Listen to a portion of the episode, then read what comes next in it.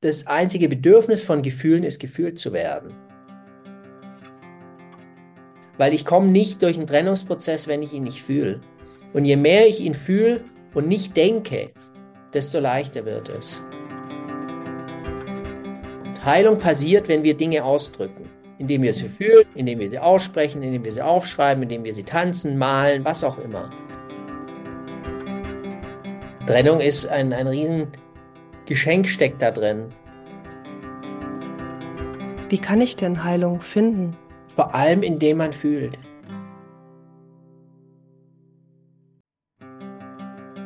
Das ist Chaos und Chance. Der Podcast für alle Eltern, die trotz Trennung eine Familie bleiben möchten.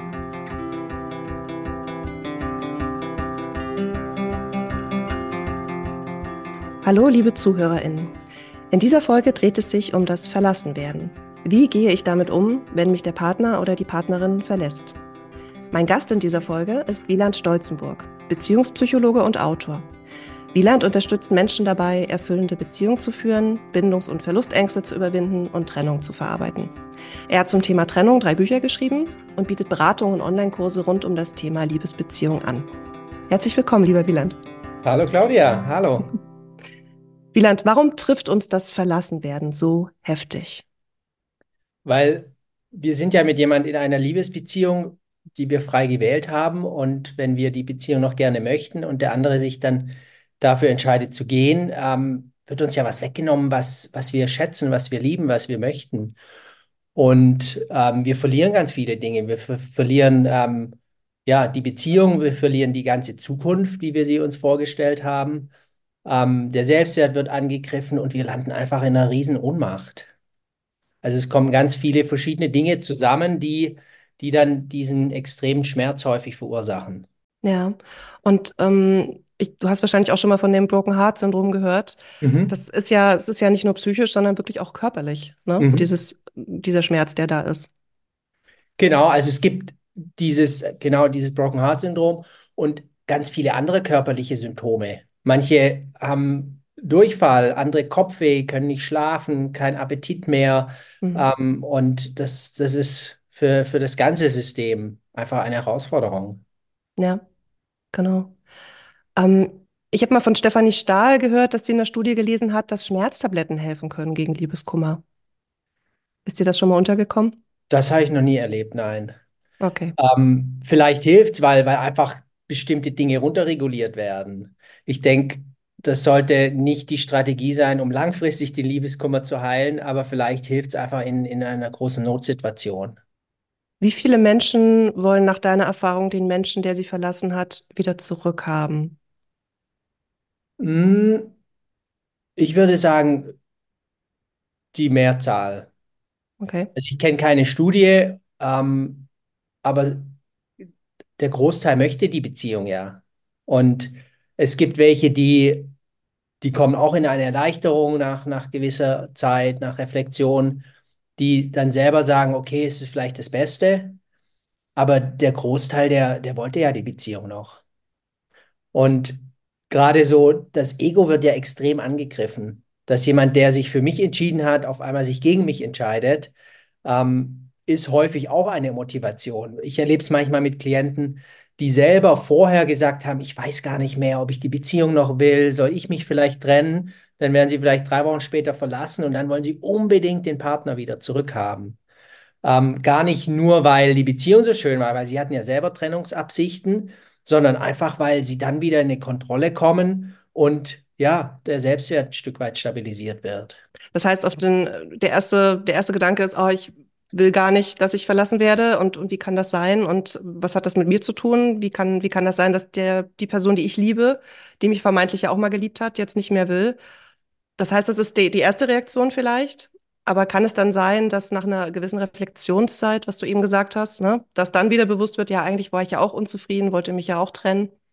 Das kommt dann das, schon wieder. Das kann oder? kommen, ja. Das wird mhm. dann, das braucht ein bisschen Zeit einfach, weil eine Trennung ist für das ganze System wie, wie ein extremer Autounterfall. Das ist, man, man ist am Anfang wirklich im Schockzustand. Man kapiert es häufig gar nicht und, und denkt so, vielleicht, wenn man abends ins Bett geht, und wacht morgens auf und man hat den schlechten Traum und das ganze System braucht wirklich Zeit, das, das erstmal zu realisieren. Und am Anfang machen wir abgefahrene Dinge, die wir sonst nie machen würden, aus diesem Schmerz heraus, aus diesem Schock heraus. Mhm. Zum Beispiel, was machen wir? Zum Beispiel, wir, wenn wenn es immer einen Konflikt gab in der Beziehung und wir ganz klar gesagt haben, nein, da kann ich mich nicht ändern oder möchte ich mich nicht ändern, dann wird äh, passiert die Trennung und dann sagt man auf einmal, ja, okay, ich habe es eingesehen, ich mache es jetzt ab sofort anders ohne dass man eigentlich den Wert hat oder dass man die Fähigkeit hätte, dieses wirklich zu verändern. Mhm.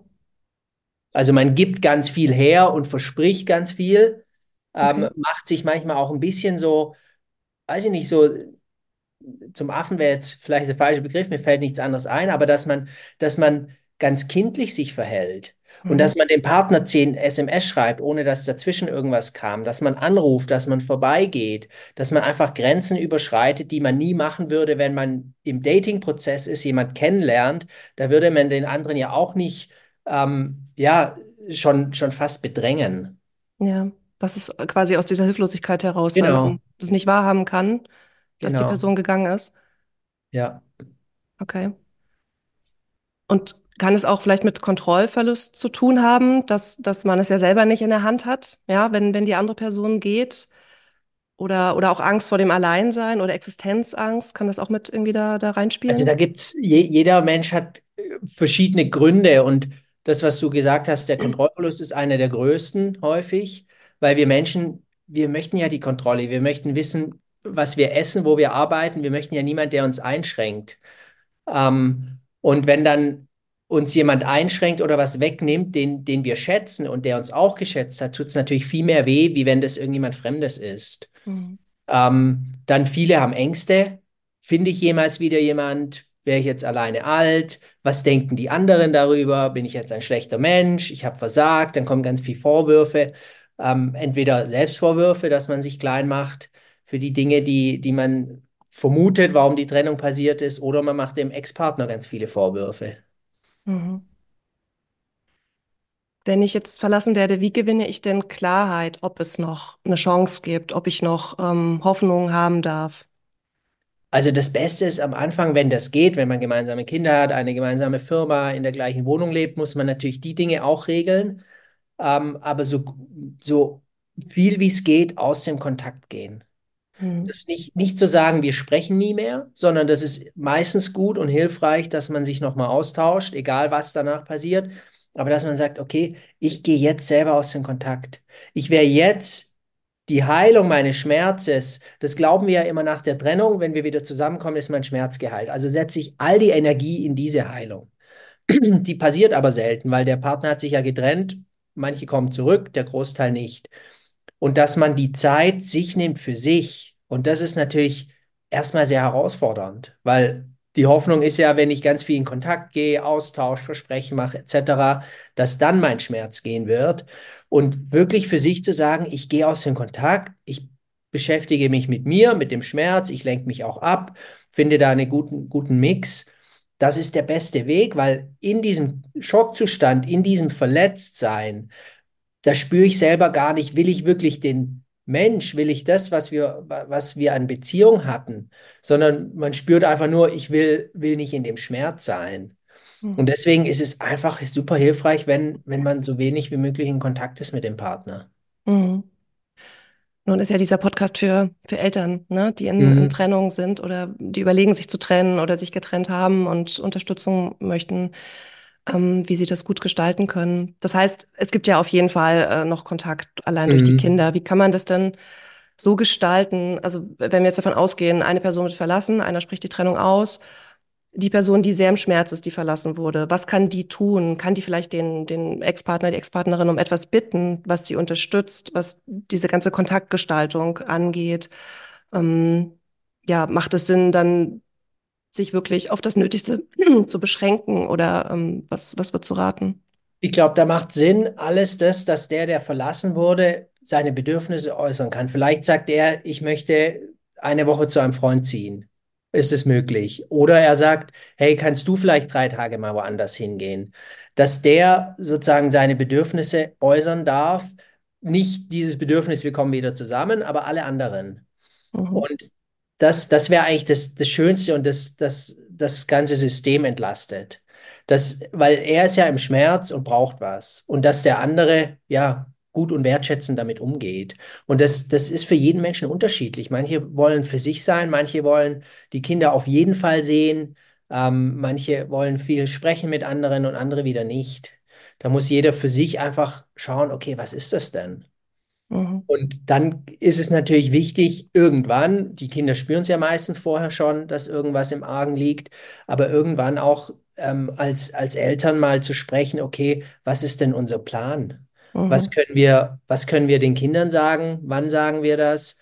Und wie, wie wollen wir, wie wollen wir leben? Mhm. Wo, wo sollen die Kinder leben, etc. Und all die Gespräche passieren dann natürlich. Aber die, die, die kann man nicht lösen, wenn man am gleichen Abend, als die, wenn die Trennung ausgesprochen wird, wenn man das schon alles bespricht, sondern man ist einfach am Anfang die ersten Tage in diesem Schockzustand. Und da wird man keine Lösung finden. Da muss man einfach schauen, dass, dass alle irgendwie möglichst gut durch, durch diese erste Zeit kommen. Okay. Das heißt, wenn ich für Personen, die das hören, die jetzt, die verlassen worden sind und vielleicht gerade am Anfang stehen, das ist wichtig, sich Zeit zu nehmen für den Prozess und wirklich zu schauen, hey, was sind meine Bedürfnisse? Was brauche ich gerade? Worum kann ich vielleicht meinen Ex oder meine Ex-Partnerin ähm, bitten? Ja, und Genau. auch zu gucken. Mhm. Und, und eben auch in dem Prozess, wenn ich mir, wenn ich mir Zeit lasse, es kommt ja häufig auch, auch eine ganz große Wut, dass derjenige, der verlassen wurde, hat eine Riesenwut. Und Wut ist nie hilfreich. Die braucht einen Ausdruck, aber die findet keinen Ausdruck, indem man irgendwie schaut, dass man die Kinder manipuliert oder dass Mhm. man dem Partner droht, wenn, wenn wir nicht wieder zusammenkommen, dann nehme ich dir die weg oder was auch immer. Ähm, dass man das schafft, sozusagen einen Kanal zu finden für seine Emotionen, damit nicht das System drunter leidet. Und das ist ganz, ganz schwierig häufig, weil das Ego angeknackst ist und weil man über Wut, über die Dinge wieder ein Stück weit in Kontrolle kommt, raus aus dieser Ohnmacht, über die wir gesprochen hatten. Und das ist so wichtig, gerade für Eltern, wenn sie in diesem Schmerz sind, dass sie vielleicht ja, von außen Unterstützung bekommen oder dass sie sich selber daran erinnern, all das, was ich jetzt zerstöre, damit zerstöre ich nicht nur meinen Ex-Partner, sondern ich zerstöre die ganze Familie und, und äh, ich zerstöre auch die Kinder in einer Form. Mhm.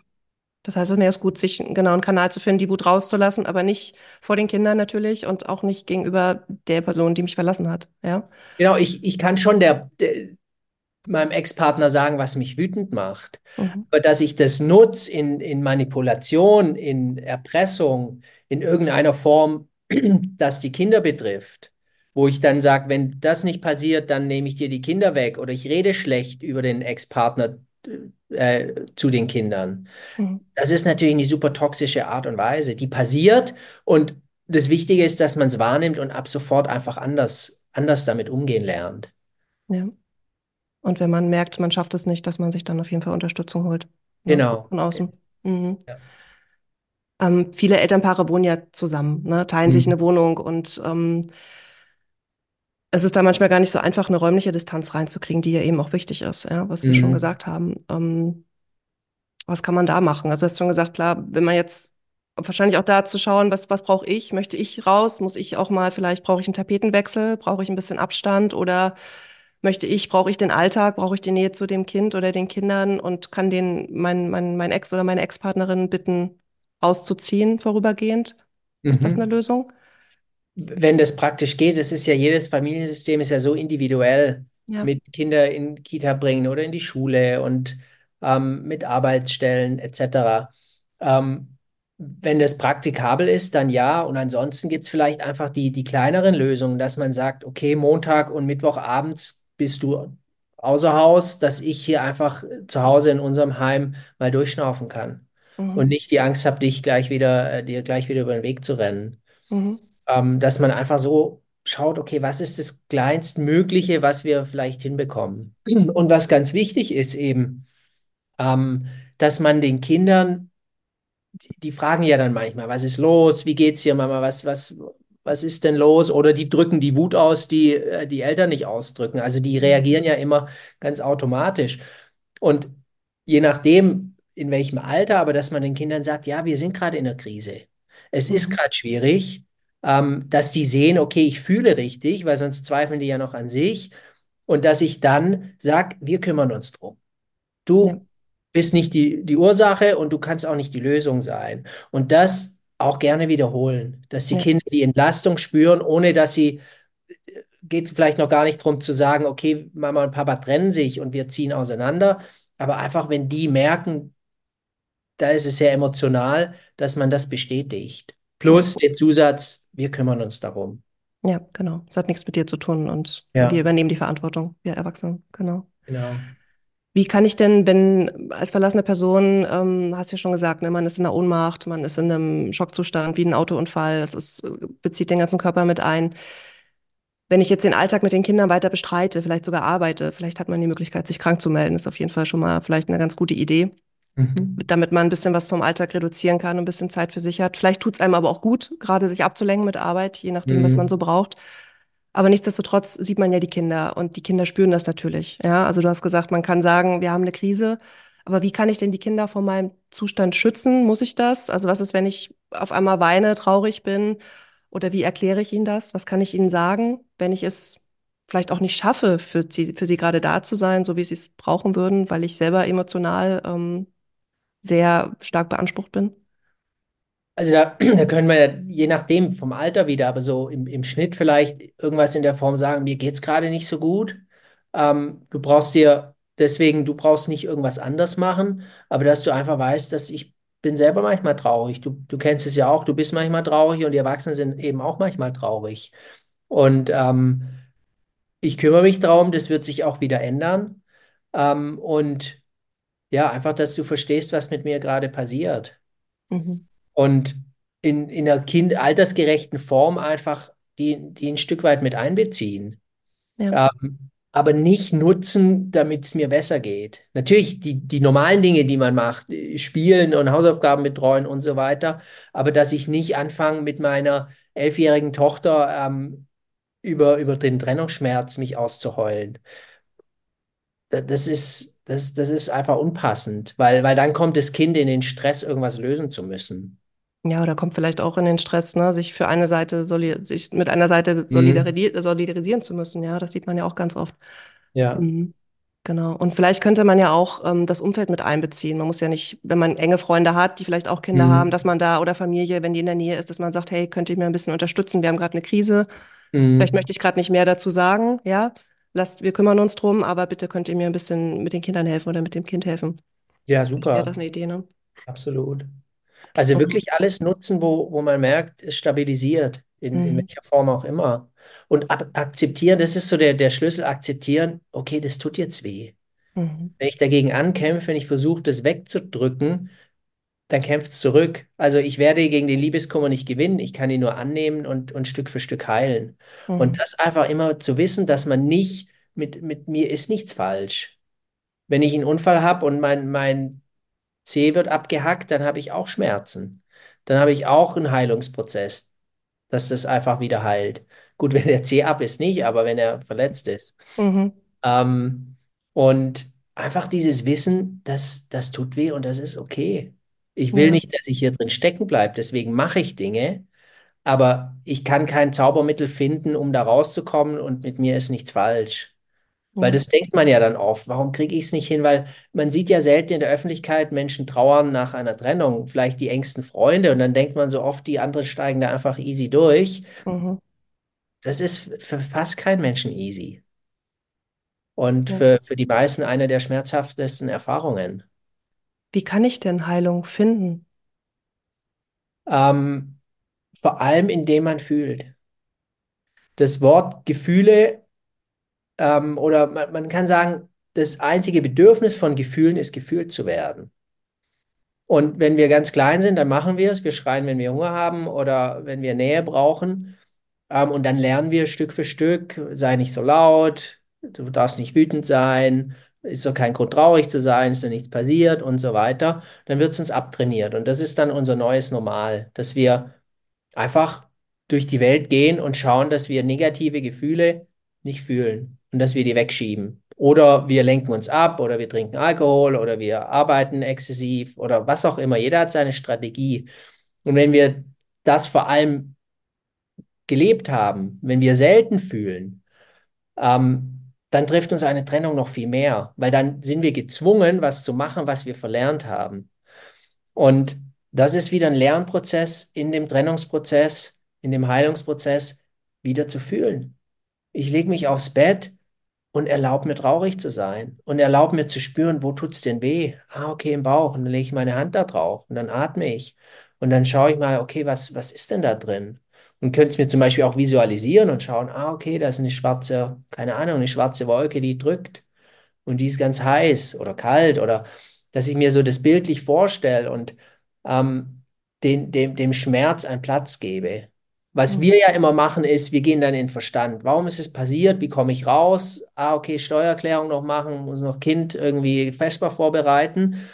Wir finden ja immer eine Strategie raus, aus dem Fühlen zu kommen. Und das zu durchbrechen, indem ich mich, indem ich mir immer wieder die Zeit gebe, fühlen zu lernen und zu fühlen und zu schauen, was kommt denn da? Und ich kann, wenn ich Wut fühle, dann kann ich es auch ausdrücken. Ich kann Kissen zerklopfen oder ich kann in den Wald gehen und mir ein Stück Holz nehmen und gegen einen Baum schlagen.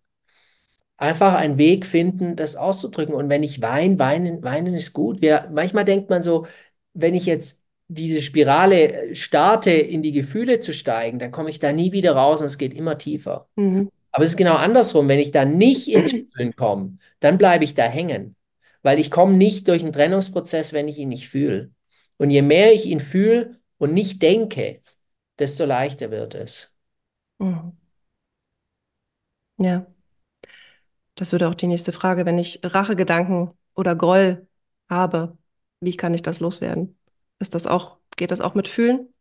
Ähm, ich kann fühlen und, und mich hinsetzen oder hinlegen und sagen, okay, was, wie fühlt sich das denn an, diese Rachegedanken zu haben? Wie fühlt Mhm. sich denn an in der Vorstellung, dass die umgesetzt werden? Wie fühlt sich denn an, wenn ich die nicht umsetzen kann?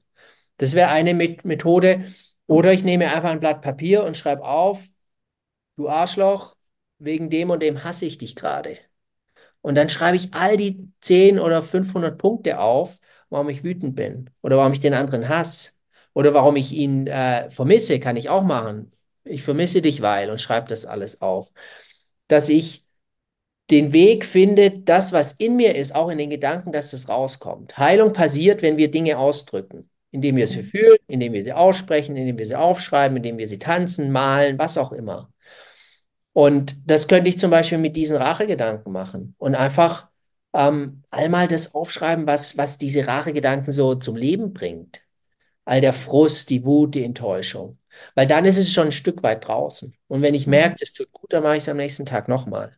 Und dann rufe ich irgendwann die beste Freundin an und erzähle ihr das. Dann bringe ich es wieder raus. Deswegen all das, was wir wegdrücken, ähm, das, das, das ist keine sinnvolle Strategie, sondern es muss in Ausdruck kommen. Mhm. Sehr schön, ja. Wenn ich mich als Opfer fühle, ja, wenn ich ähm, den Gedanken habe, ja, mein Partner oder meine Partnerin hat mich verlassen.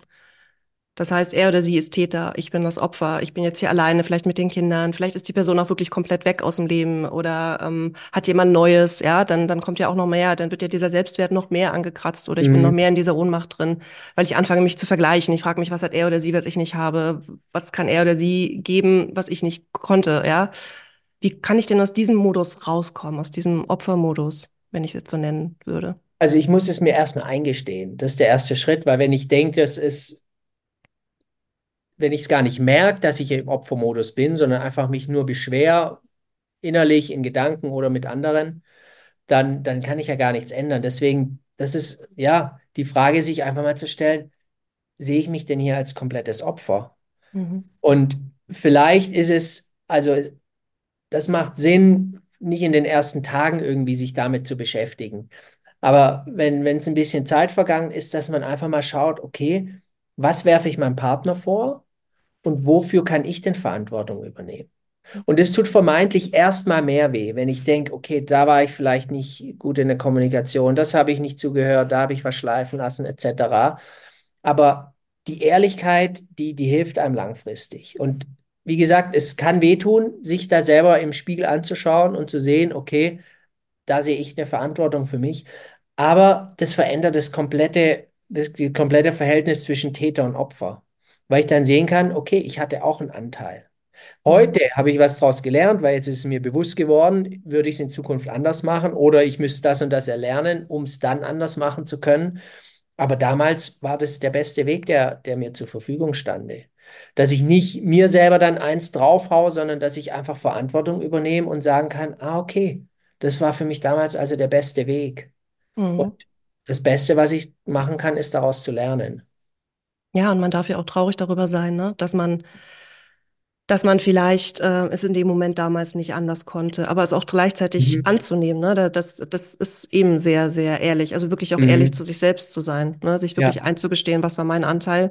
Denn Fakt ist ja, zwei Menschen kommen in eine Beziehung, zwei Menschen führen die Beziehung und am Ende beenden auch zwei Menschen die Beziehung. Das heißt, sie sind beide irgendwie verantwortlich damit, auch Mhm. wenn erstmal offensichtlich einer die Trennung ausspricht. Ja?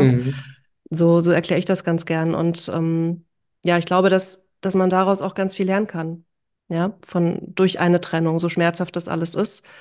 Aber man kann natürlich sehr viel über sich lernen, reflektieren, vielleicht auch, wenn Mhm. man es schafft, ehrlich zu sich zu sein. Absolut. Also Trennung ist ein, ein Riesengeschenk steckt da drin, dass man sich neu kennenlernt, dass man wächst, dass man heilt, weil in der Trennung kommt ja nicht nur der Schmerz des Verlassenswerden hoch, sondern es kommen all die nicht ausgelebten ähm, Gefühle und nicht geheilten Dinge aus dem ganzen Leben mit hoch, wie so der Mhm. Ohnmachtsspeicher, sagt man dazu. Dass das, was man als Kind erlebt hat, dass Mama vielleicht mich immer im Kindergarten vergessen hat oder ähm, eine andere Trennung schon im Erwachsenenleben oder ganz viele andere Dinge. Und das kommt alles hoch, wenn wir sie nicht zwischen oder wenn wir sie davor nicht gelebt und gefühlt haben. Weil dann sagen die Gefühle, juhu, endlich können wir mal leben, da docke ich mich doch jetzt einfach an. Deswegen fühlt sich manchmal eine Trennung so groß an und wir denken, das ist nur die Trennung, aber die Trennung ist vielleicht nur die Hälfte davon und die, die Mhm. andere Hälfte sind einfach andere Schmerzen. Und wenn wir das verstehen und das auflösen, dann, dann, dann ist es ein Riesen, eine Riesenmöglichkeit, einfach in, in, in dem, ja, kompletten, fürs komplette Leben. Mhm. Ja, ist viel Wachstumspotenzial drin, ne? Ja. Wie kann ich denn mit einem Umfeld umgehen, was nicht konstruktiv ist? Also ich habe es erlebt bei meiner Trennung von meinem Ex-Mann, dass äh, ich dann schon von manchen Familienmitgliedern oder auch gemeinsamen Bekannten dann irgendwie auch mal gehört habe, so ja, ähm, also dass es schlecht über ihn geredet wurde, ja, so ein Mhm. bisschen, ähm, weil er am Ende derjenige war, der die Trennung ausgesprochen hat, wobei wir beide in dem Prozess waren, dass es, ne, dass es, ähm, dass wir beide irgendwie gesehen haben, es geht nicht mehr. Und ich habe dann so gemerkt, bei mir, das war ganz interessant, habe ich wahrgenommen, ja, einerseits spüre ich da auch meine Wut so ein bisschen, ne? Und gleichzeitig habe ich immer gemerkt, das, aber das bin ich doch gar nicht. Das ist doch jetzt eigentlich übergestülpt. So, Mhm. weil ich schon in dem Prozess war und, und wusste, was eben mein Anteil war und unsere Verantwortung gemeinsam. Wie kann ich denn mich davor schützen, wenn, also vor so einem Umfeld, was vielleicht nicht ganz konstruktiv ist, was den anderen schlecht redet, weil er mich verlassen hat, zum Beispiel. Wenn dann so Sätze fallen, ja, wie kann er das denn dir oder den, und den Kindern antun? Was kann ich Mhm. da machen? Was rätst du da?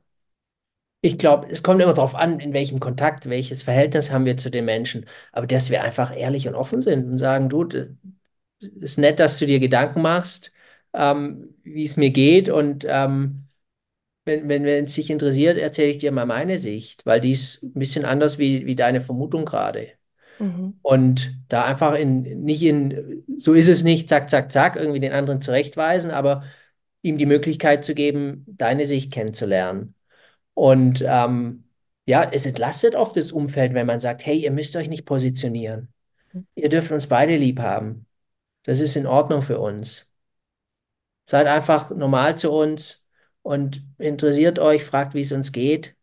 Ähm, aber es, es geht hier nicht irgendwie um, um einen schlecht darzustellen oder einen zum Täter und einen anderen zum Opfer zu machen. Mhm. Ja, ich kann mir vorstellen, dass es die einen entlastet. Ich kann mir aber auch vorstellen, dass es andere, vielleicht auch aus älteren Generationen, bisschen überfordert, weil, weil ja oft dieses Stigma noch da ist, ne? Dass Trennung ist, also einer spricht es aus und verlässt die anderen. Also ich Mhm. glaube schon, dass das noch relativ weit verbreitet ist, leider. Das ist Mhm. auch ein Grund für diesen Podcast, damit es eben, Mhm. damit es eben nicht mehr so, äh, so sein muss.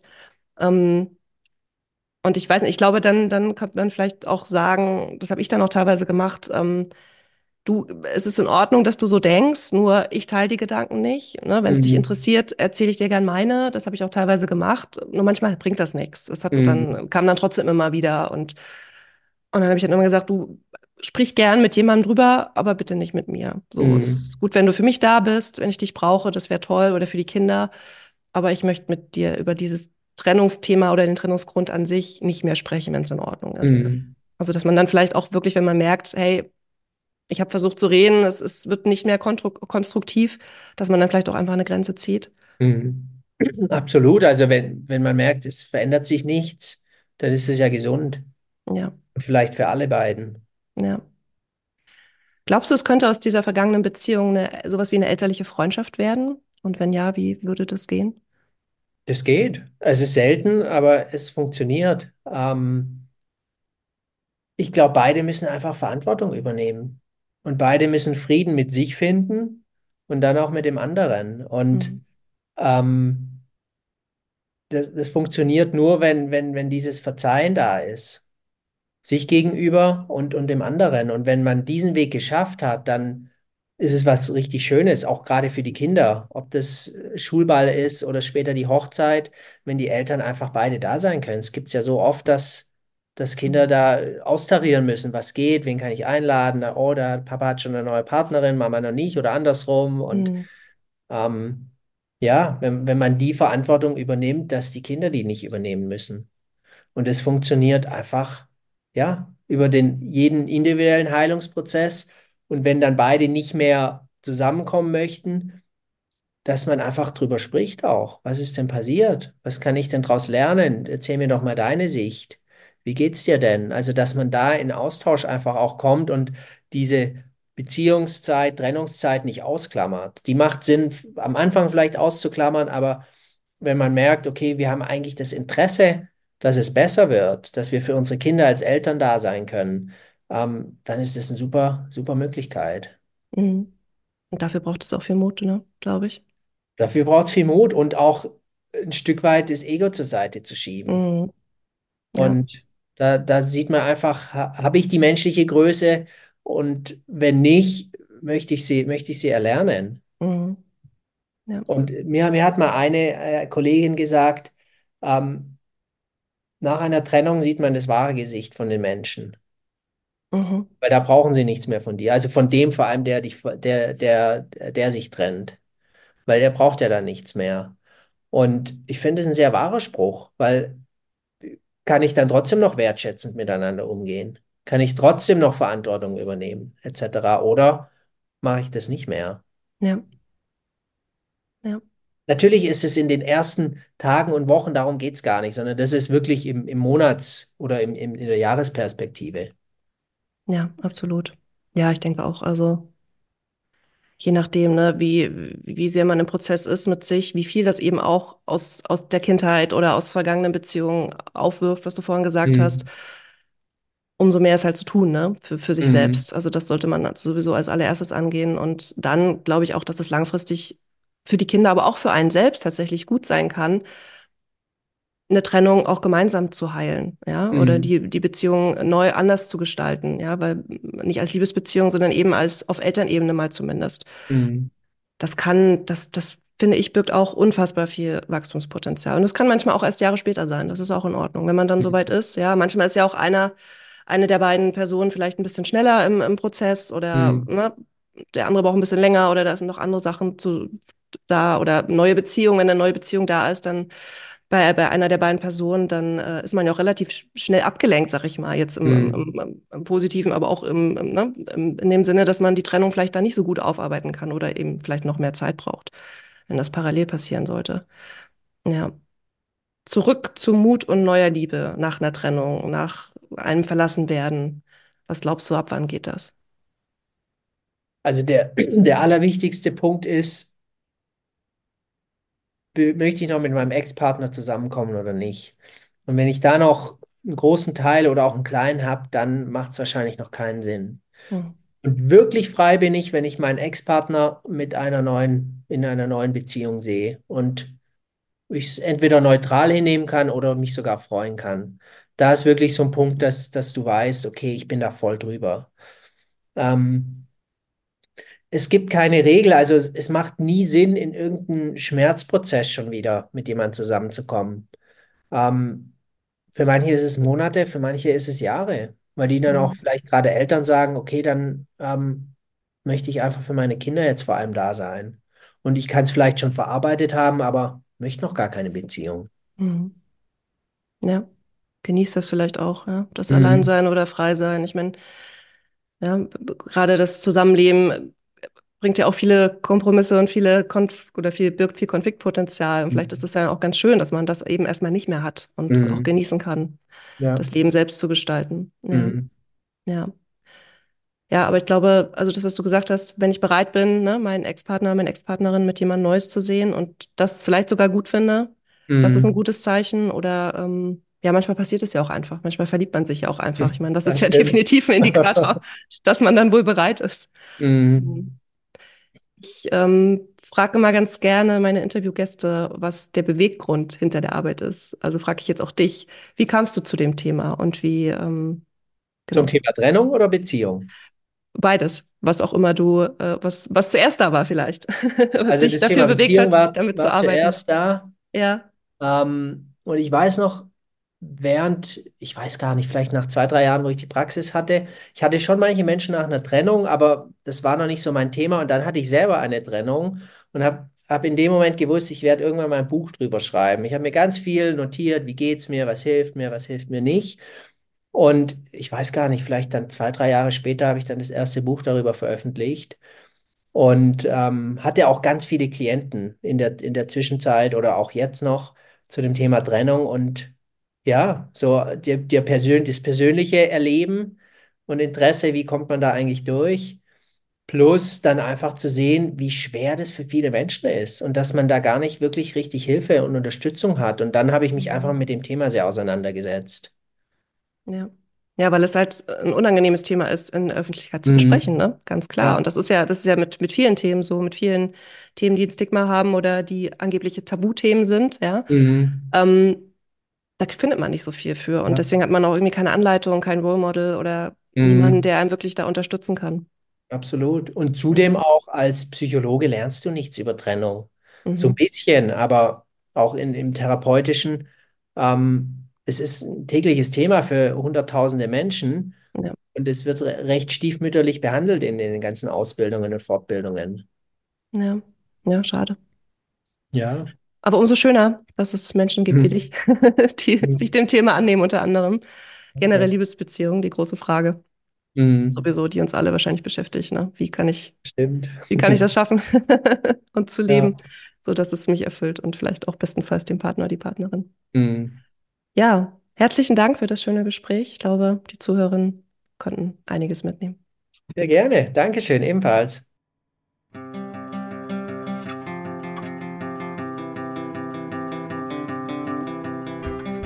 Bevor ich diese Folge ein bisschen zusammenfasse, möchte ich dir gerne einen ganz, ganz wichtigen Hinweis geben. Wenn es dir sehr schlecht geht, du allein nicht weiter weißt, du Gedanken hast, dir etwas anzutun, dann bitte wende dich zum Beispiel an die Telefonseelsorge unter 0800 3 die 1 0 3 die 1 oder den ärztlichen Notdienst 116 117. Du könntest auch direkt in die Notaufnahme einer psychiatrischen Klinik in deiner Nähe gehen, falls du nicht telefonieren möchtest. Du bist nicht allein. Es gibt Menschen, die dir helfen können und wollen. Wie Wieland so schön sagte, es ist wichtig, weniger zu denken und mehr zu fühlen. Wenn du verlassen wurdest, dann hör in dich hinein, was dir helfen kann, was du brauchst, wonach dir ist, um Raum für deine Gefühle zu bekommen und sie fühlen zu können. Vielleicht würde es dir helfen, wenn die Art des Kontaktes nach deinen Bedürfnissen gestaltet werden kann. Und du könntest versuchen, mit deiner oder deinem Ex darüber zu sprechen, wie er oder sie dir dabei helfen kann. Lass deine Gefühle raus, aber gern so, dass niemand davon Schaden nimmt, weder die Kinder noch dein Ex oder deine Ex-Partnerin. Such dir für deine Emotionen einen Kanal und probiere aus, welcher dieser Kanal für dich sein kann. Zum Beispiel in der Natur sein oder dich bewegen, Sport, deinen Körper auf andere Art und Weise spüren, aufschreiben. Ablenkung ist total okay, damit du nicht dauerhaft in diesem Schmerzzustand bist. Achte nur bitte darauf, dass du dich nicht ausschließlich ablenkst, sondern dir auch wirklich Raum für deine Gefühle nimmst. Du kannst dir auch die Frage stellen, wann in deinem Leben du schon einmal verlassen oder so stark verletzt wurdest. Was kommt denn aus der Vergangenheit wieder bei dir hoch, jetzt wo du in diesem Prozess, in diesem Trennungsgefühl drin bist? Auch ganz, ganz unangenehme Gefühle wie zum Beispiel Wut auf den oder die Ex sind total okay und wollen gefühlt werden. Du brauchst da kein schlechtes Gewissen zu haben, wenn du so fühlst. Bitte schau, wie du für dich gut sorgen kannst. Und bitte beziehe dein Umfeld mit ein. Hab keine Scham zu sagen, zu Freundinnen oder zu Nachbarn oder zu Verwandten, Familienmitgliedern, wem auch immer, hey, pass mal auf, wir haben hier gerade eine Krise oder wir haben uns getrennt und ich brauche in der nächsten Zeit bitte Unterstützung. Ich möchte im Moment vielleicht nicht darüber sprechen, aber du kannst mir helfen, indem du zum Beispiel die Kinder ab und zu extra betreust.